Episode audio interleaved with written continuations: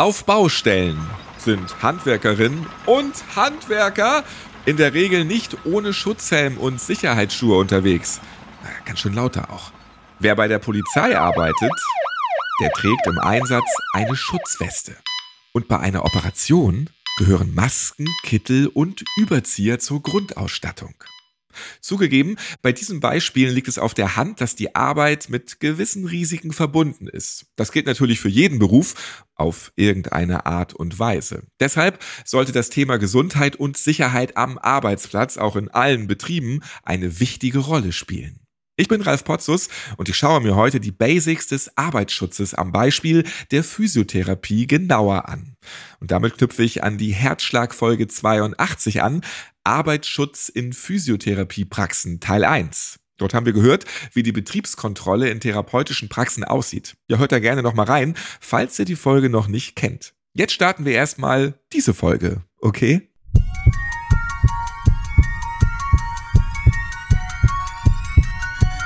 Herzschlag für ein gesundes Berufsleben.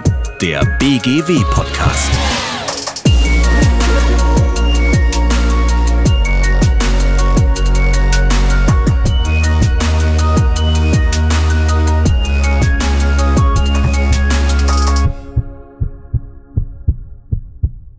Alexander Roth von der BGW ist Experte in Sachen Arbeitsschutz. Welche Tipps er in Bezug auf die Gesundheit und Sicherheit in therapeutischen Praxen hat, das wird er uns gleich verraten. Hallo Alexander. Hallo Ralf. Du bist Aufsichtsperson im Vorbereitungsdienst bei der BGW Bezirksstelle in Würzburg. Ja, was sind denn da ganz konkret deine Aufgaben und was macht dich gerade im Bereich Physiotherapie zum Experten, wenn es um die Gesundheit und Sicherheit am Arbeitsplatz geht? Ja, als Aufsichtsperson betreiben wir schlussendlich Präventionsarbeit. Das heißt, wir wollen verhindern, dass etwas im Arbeitskontext passiert. Und dazu überwachen wir und beraten wir die von uns versicherten Betriebe und dazu gehören eben auch entsprechend Physiotherapiepraxen. Das heißt, wir fahren zu den Betrieben raus, führen eine Betriebsbesichtigung vor Ort durch und gleichen dann dort den Ist- und Sollzustand im Arbeitsschutz ab. Der Unternehmer bzw. Praxisinhaberin, Praxisinhaber justiert daraufhin entsprechend nach und wir verfolgen das Ganze dann auch nach. Also das, was besprochen wird, das, was festgestellt wurde, das muss entsprechend dann auch nachjustiert werden. Und ja, was macht mich zum Experten im Bereich äh, des Arbeitsschutzes? Also Experte finde ich persönlich ein bisschen übertrieben, aber vielen Dank für die Vorschusslorbeeren. Ne? ja, gerne. Wir checken das am Ende der Folge nochmal aus, Alexander. Also ich denke, ich kenne halt einfach beide Perspektiven. Ich kenne einmal die Perspektive aus der Sicht des Physiotherapeuten und einmal aus der Sicht der Aufsichtspersonen. Und dadurch fällt es mir gegebenenfalls ein bisschen leichter, Theorie und Praxis im Kontext des Arbeitsschutzes in der Branche zu verbinden. Was sind die größten Gefahren, also auch die Gefährdungsquellen in der Physiotherapie? Also die größten Gefährdungsquellen, die können ganz unterschiedlich ausfallen. Also es kommt ganz darauf an, auf welche Fachrichtung sich eine Praxis schlussendlich spezialisiert hat. Also es gibt zum Beispiel Praxen, die haben sich allein auf den Bereich Pädiatrie spezialisiert oder auf den Bereich Geriatrie. Das sind natürlich ganz verschiedene Gefahrenquellen dann vor Ort. Ich denke, ganz allgemein können hier aber trotzdem gewisse Themen äh, genannt werden. Das sind einmal die Themen oder die Gefährdungen, die auf einem längeren Zeitraum sich entwickeln und Gefährdungen, die eher akut passieren können. Gefährdungen, die länger existieren oder über einen längeren Zeitraum sich ereignen können, sind zum Beispiel Hautprobleme. Ich denke mal, du kannst dir ganz gut vorstellen, wenn du als Therapeut arbeitest, hast du eine gewisse Taktung, die du Patienten abarbeiten musst. Und nach jedem Patienten musst du gegebenenfalls die Hände desinfizieren oder vielleicht auch waschen. Und das kann auf lange Sicht gesehen natürlich die Haut beeinträchtigen. Ein anderer guter Punkt wären die Rückenbeschwerden. Also Rückenbeschwerden klingt vielleicht jetzt erstmal absurd, weil eigentlich sind Physiotherapeuten ja könnte man meinen, die Experten, was Sachen Rückenbeschwerden angeht. Als Patient gehe ich zum Therapeuten. Ja? Ich meine, ich habe auch rauchende Ärzte und Ärztinnen gesehen. Ja? Auch Lungenfachkräfte. ja, also wir sind alles nur Menschen, auch wenn wir wissen, was zu tun ist, nach einem anstrengenden Arbeitsschutz und vielleicht einer privaten Verpflichtung im Nachgang, mache ich auch nicht immer das Richtige. Also das ist, denke ich, was ganz Normales. Und wenn sich das über 20, 30 Jahre im Leben hinzieht, können sich hier natürlich auch körperliche Beschwerden wie Rücken, Probleme einfach entwickeln. Und als drittes, das würde ich auch gerne hier auf jeden Fall nennen, das sind die psychischen Belastungen. Ich habe die Taktung bereits angesprochen. Sagen wir mal, ich arbeite im 20-Minuten-Takt. Das heißt, ich habe einen gewissen zeitlichen Druck, der immer dahinter steht. Und Ich möchte den Patienten gerecht werden innerhalb dieser Zeit. Ich will meinen eigenen Ansprüchen innerhalb dieser Zeit gerecht werden. Und das macht was als Physiotherapeut mit einem. Na, also es gibt verschiedenste Fortbildungen und jeder denkt, man muss alle Fortbildungen machen, man muss alles können, man muss der Heiler schlechthin sein. Das ist natürlich nicht der richtige Ansatz. Na? Und das geht vielleicht mal ein, zwei Wochen gut oder vielleicht auch ein paar Monate, aber über die Jahre gesehen kann es natürlich zu Problemen führen. Das sind aber, wie gesagt, alles nur die Themen, die sich über längere Zeit entwickeln. Jetzt gibt es natürlich auch Gefährdungen, die akut auftreten können. Wir führen ja auch Hausbesuche durch. Also Physiotherapeuten fahren zu Leuten nach Hause, die vielleicht nicht mehr gehfähig sind, um auch hier Behandlungen durchzuführen. Das in Kombination mit einer sehr engen Taktung und Patienten, die einen gegebenenfalls aufhalten oder ich finde nicht gleich einen Stellplatz für meinen Dienstwagen oder mein Dienstfahrrad, das kann dazu führen, dass wir natürlich uns unter, ja, unter so einen gewissen Zeitdruck setzen. Ne, ich muss jetzt schnell zum nächsten, weil der Patient dann später wartet dann schon wieder da in der Behandlung und der nächste Patient wartet ja auch schon wieder. Und dann kann es dazu führen, dass ich natürlich vielleicht nicht ordnungsgemäß nach links und rechts schaue, weil ich es einfach zu eilig habe. Also betriebliche Wegeunfälle sind auch ein ganz, ganz wichtiger Faktor, was an Gefährdungen existiert. Was sind denn so die Basics beim Arbeitsschutz in der Physiotherapie, Alexander? Also die Basics unterscheiden sich jetzt grundsätzlich jetzt nicht von anderen kleineren Betrieben oder auch größeren Betrieben. Also das Wichtigste ist schlussendlich immer erst einmal die Organisation. Wir brauchen eine Grundlage, auf der das Ganze aufbaut. Und erst wenn ich diese Basis habe, dann kann ich einen Arbeitsschutz auch adäquat umsetzen. Also ich kann nicht planlos mit irgendwas beginnen. Ich muss meine Basis schaffen. Wenn ich die habe, dann kann ich den Arbeitsschutz auch so umsetzen, so wie er auszusehen hat. Hast du mal ein paar Beispiele für uns? Ein Beispiel wäre, wenn ich zum Beispiel direkt mit einer Gefährdungsbeurteilung anfange, ohne mich vorher informiert zu haben, wie das eigentlich durchzuführen ist. Das kann entsprechend natürlich nichts werden. Genauso kann ich, wenn ich keine Gefährdungsbeurteilung habe, direkt alle Gefährdungen erkennen. Ich brauche ja ein systematisches Vorgehen. Also der Schlüssel zum erfolgreichen Arbeitsschutz ist schlussendlich immer die Systematik bei der Vorgehensweise.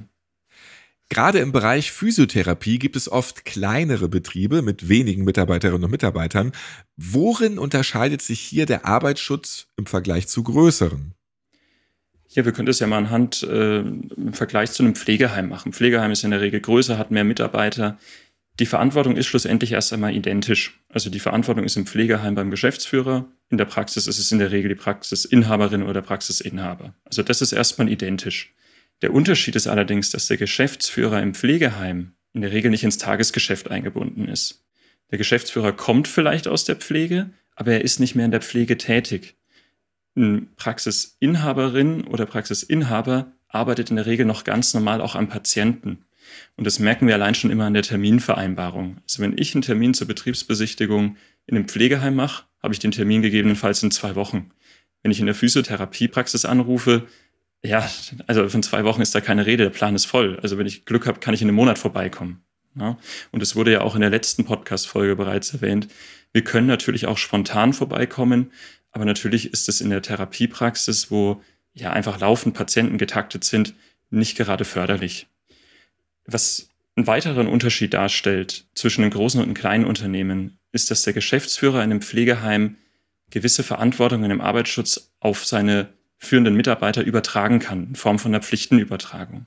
Das heißt, der Arbeitsschutz wird auf mehrere ja, Mitarbeiter eben aufgesplittet.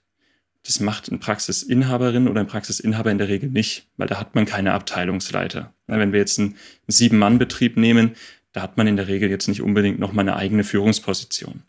Die Verantwortung bleibt trotzdem beim Geschäftsführer, aber er hat trotzdem Unterstützung im Team. Das ist eine ganz wertvolle Unterstützung für den Unternehmer.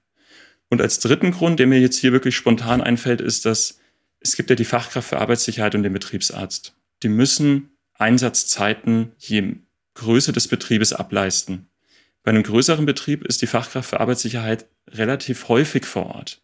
In kleineren Unternehmen kann es sein, dass die Fachkraft für Arbeitssicherheit alle fünf Jahre da ist. Das heißt, der Unternehmer ist sehr auf sich alleine gestellt. Und dadurch, dass er in der Kombination mit dem Eingebundensein im Tagesgeschäft hat er natürlich nicht die Kapazitäten, sich so umfangreich um den Arbeitsschutz zu kümmern wie ein Geschäftsführer im Pflegeheim. Da gibt es wirklich einiges zu beachten. Ja, ein paar Beispiele hast du uns jetzt auch schon genannt, Alexander. Du reifst langsam zum Experten heran, muss ich feststellen. Ja, also es könnte am Ende klappen hier, wenn die Folge vorbei ist. Bin ich ja froh, dass ich so wirke.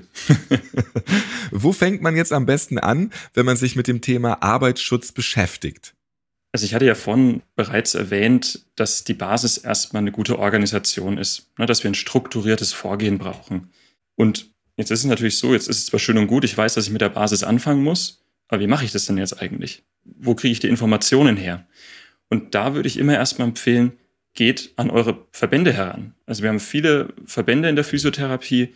Manche haben Sachen Arbeitsschutz mehr Informationen, manche weniger. Informiert euch dahingehend. Aber wir könnt euch genauso gut bei uns informieren. Wir haben auch viele nützliche Informationen auf der Website. Wir können uns auch gerne anrufen dahingehend. Und was ich eigentlich fast allen rate, ist sich untereinander auszutauschen. Also vielleicht kenne ich Kollegen, die zusammen mit mir die Ausbildung gemacht haben. Ich habe Kollegen, mit denen habe ich zusammen Fortbildungen bestritten und in der Physiotherapie macht man sehr, sehr viele Fortbildungen. Das heißt, ich habe an sich ein relativ großes Netzwerk, auf das ich zurückgreifen kann.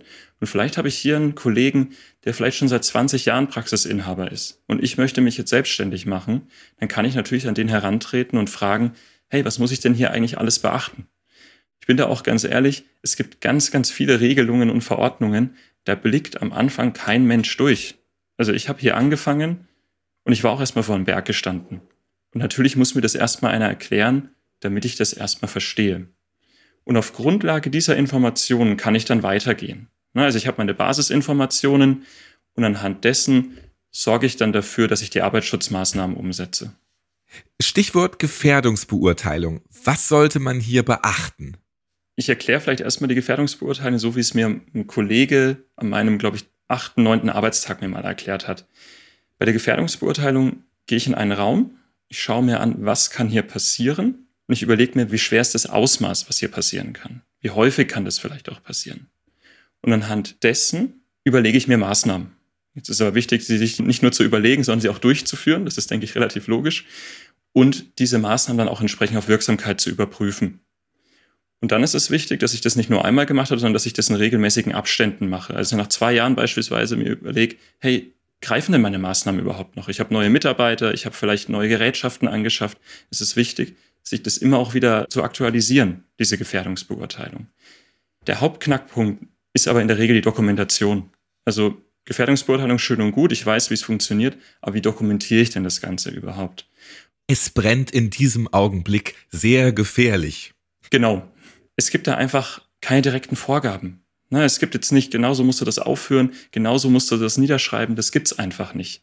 Und dann äh, hat man vielleicht von einem Kollegen oder von einem anderen Praxisinhaber ein Muster in der Gefährdungsbeurteilung bekommen. Das sieht aber ganz anders aus als das Muster, was jetzt zum Beispiel von der BGW beworben wird. Ne, also das, das kann natürlich zu Verwirrung sorgen.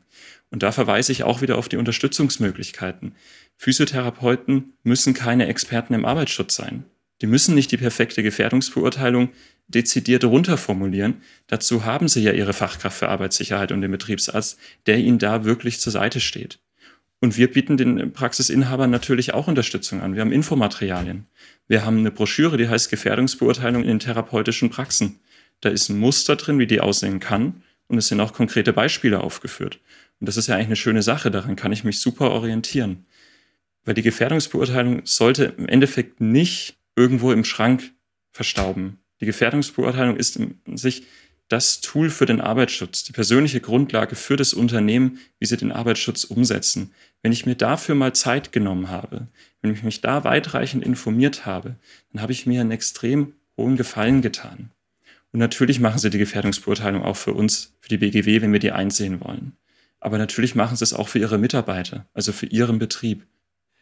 Du bist tagtäglich im Austausch mit Menschen aus der Branche. Gibt es da Erlebnisse oder auch Begegnungen, die dir besonders in Erinnerung geblieben sind? Jetzt egal, ob positiv oder negativ. Finde beides sehr spannend. Also was mir wirklich sehr positiv aufgefallen ist, ist, dass die Mitarbeiter mittlerweile wirklich als das höchste Gut von den Praxisinhaberinnen oder von dem Praxisinhaber gesehen werden. Vor geraumer Zeit war das noch anders, da war der Patient im Mittelpunkt gestanden. Ne, also jetzt ist wirklich dieses Umdenken da. Wir haben einen Fachkräftemangel. Ne, das ist in jeder Branche, denke ich mal, ganz gut ersichtlich. In der Gesundheitsbranche ist es nicht anders. Jede Praxis sucht Mitarbeiter und finden tun das fast alle nicht. Das ist natürlich ein großes Problem. Was mir aber auch noch auffällt, ist, es gibt wirklich große Unterschiede in den Betrieben. Wenn ich an einem Tag zwei Praxen besichtige, dann ist die eine Praxis vielleicht super aufgestellt und die andere Praxis wiederum gar nicht. Und dann frage ich mich immer, woher kommt denn das eigentlich? Wenn man sich dann den Betrieb anschaut, dann ist es ganz oft, ich will nicht sagen, dass das immer so ist, aber ganz oft ist es so, dass wenn der Arbeitsschutz nicht organisiert ist, nicht adäquat, dann ist auch vieles andere nicht organisiert. Und das merkt man, finde ich, in den Abläufen. Arbeitsschutz ist genauso eine organisatorische Aufgabe wie jetzt das Abrechnungssystem oder die Zulassungsvoraussetzungen für die gesetzlichen Krankenversicherungen. Das muss genauso einen Stellenwert haben. Das hat es aber oftmals einfach nicht. Manche Praxen erkennen das, manche Praxen erkennen das nicht. Und zusammenfassend lässt sich hier wirklich sagen, eine Praxis, die den Arbeitsschutz gut organisiert hat, hat in der Regel auch den Rest gut im Griff. Da kann man ja vielleicht sagen, wer schon so ein bisschen rumschlampert, der oder die ist dann dafür nicht so unbedingt geeignet, vielleicht eine Praxis zu führen, weil das setzt sich dann in allen Bereichen fort. Ich möchte ja auch als Patient nicht von einer offenen Steckdose behandelt werden oder so, ja. Der Eindruck beim Reinkommen ist ja schon Gold wert. Da checkt man ja auch schon als Patientin oder Patient ab, möchte ich hier sein? Ist das gut? gebe ich den Menschen hier, die mich behandeln, das Vertrauen. Das ist ein ganz wichtiger Punkt. Also das kann auch jeder bei sich selber, denke ich, auch erleben. Ich kann es ja auch auf eine Arztpraxis beziehen. Wenn ich in eine Arztpraxis reingehe und da geht es drunter und drüber, fühle ich mich gleich schlechter aufgehoben, obwohl der Arzt vielleicht sehr kompetent ist. Wenn ich hingegen in die Praxis nebenan gehe und es ist ein super schöner Wartebereich mit äh, einer tollen Organisation, dann kann der Arzt fachlich schlechter sein und trotzdem fühle ich mich da besser aufgehoben. Also ist ja doch etwas, womit man auch einen Eindruck weckt auf den Patienten. Und ich achte da sehr drauf. Ich gebe dir ein Beispiel, das habe ich in einer Arztpraxis schon mal erlebt. Da sind dann auf dem Tisch die Magazine, die man dann lesen kann, ne? die ich natürlich aus bakteriellen Gründen sowieso eigentlich nicht in die Hand nehme. Aber dann habe ich da ein Nachrichtenmagazin gesehen, das war schon acht Monate alt und lag da als einziges News-Magazin rum. Und da fühlte ich mich als Patient in dem Moment überhaupt nicht gewertschätzt, weil ich mir gedacht habe, hier, da wird einfach random irgendwas auf den Tisch geknallt, hier, lies, fertig. Das äh, hat bei mir keinen guten Eindruck gemacht, auf jeden Fall. Genau, das ist in therapeutischen Praxen genau dasselbe. Und das macht natürlich auch keinen guten Eindruck auf die Mitarbeiter, muss man ja ehrlich sein. Also der Patient ist ja das eine, für den Mitarbeiter ist es das andere. also Praxis, die gut organisiert ist, da arbeite ich ja auch lieber. Welche Vorteile hat es, dass du selbst jahrelang Erfahrungen in verschiedenen Physiotherapiepraxen gesammelt hast? Hast du aus den Fehlern der anderen gelernt? Das kann ich natürlich nicht allgemein beantworten, ob ich aus allen Fehlern gelernt habe, aber ich denke, ich kenne die Gefährdungen ganz gut. Ne? Ich hatte es eingangs erwähnt, welche Gefährdungen in therapeutischen Praxen wirklich präsent sind. Also eben einmal diese langfristig gesehen, die sich auf längere Zeit entwickeln, und einmal diese akuten. Aber ich kenne auch neben den Gefährdungen so alltägliche Problematiken, die in Praxen einfach allgegenwärtig sind. Und das ist zum Beispiel diese engen Zeittaktungen zwischen den Patienten.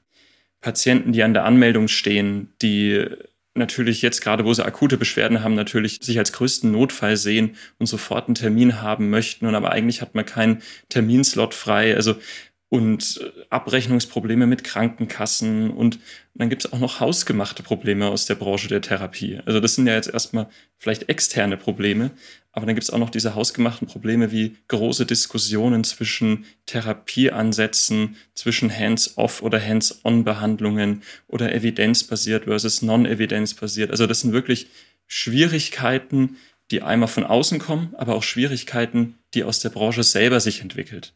Und es ist natürlich dann schwierig, wenn man dann noch den Arbeitsschutz auch noch unter Dach und Fach bringen möchte. Weil, und den Vorteil habe ich ja einfach, ich weiß, was in dieser Branche in den Köpfen steckt, welche Probleme einfach allgegenwärtig sind. Ich kann diese Probleme nachvollziehen und dadurch spricht man dieselbe Sprache. Und dadurch schaffe ich es vielleicht auch eher, mit Praxisinhabern an einem Strang zu ziehen, anstatt dass wir an gegensätzlichen Seilenden ziehen. Den Vorteil habe ich in Betriebsbesichtigungen. Woran liegt es, dass es einige Praxen nicht schaffen, sich mit dem Arbeitsschutz zu beschäftigen? Also ich denke, das Hauptthema ist Unwissenheit. Also im Studium war das Thema Arbeitsschutz nicht präsent.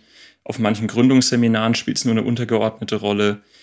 Und ein schönes weiteres Beispiel ist auch noch, ähm, ich übernehme als Angestellter nach 20 Jahren in dieser Praxis plötzlich die, äh, ja, den Inhaber, also ich beerbe ihn. Ne? Also der geht in Rente und ich übernehme die Praxis. Ich habe ja da lang genug gearbeitet. Aber man muss sich ganz bewusst machen, dass wenn ich Praxisinhaber bin, ich mich aus dem Tagesgeschäft auch ja rausziehen muss. Und das ist vielen einfach nicht bewusst. Und ein weiterer Grund ist, dass Arbeitsschutz erst einmal sehr kompliziert wirkt. Das hatte ich vorhin schon erwähnt. Es gibt ganz viele Regelungen und Verordnungen und die versteht man halt einfach erstmal nicht. Und was ich auch gerne noch hervorheben möchte, ist, dass man in Kooperation mit Verbänden oder in Kooperation von solchen Gründungsseminaren vielleicht auch hier von Seiten der BGW etwas mehr Fuß fassen müsste, um dieses ganze Wissen an die Praxisinhaber auch zu vermitteln.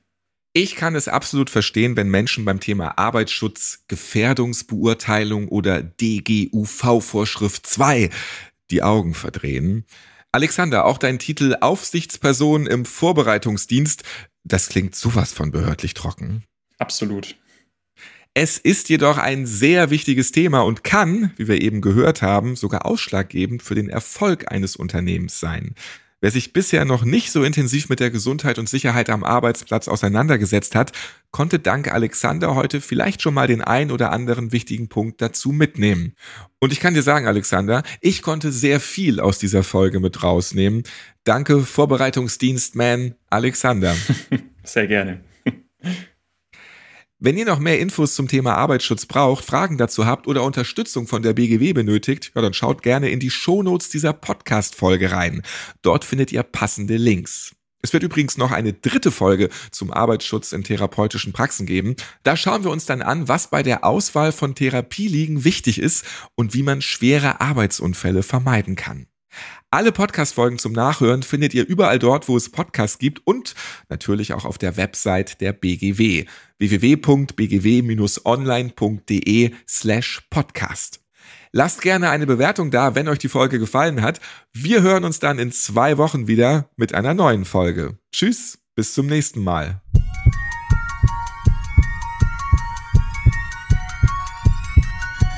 Herzschlag für ein gesundes Berufsleben der BGW Podcast.